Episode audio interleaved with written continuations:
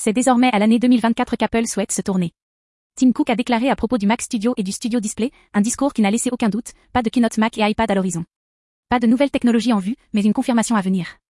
Si vous êtes curieux de connaître ce que nous réserve la marque à la pomme, rendez-vous sur Apple Direct Info. Restez informés de ces dernières annonces, interviews, et bien plus encore. Suivez-nous sur Apple Direct Info.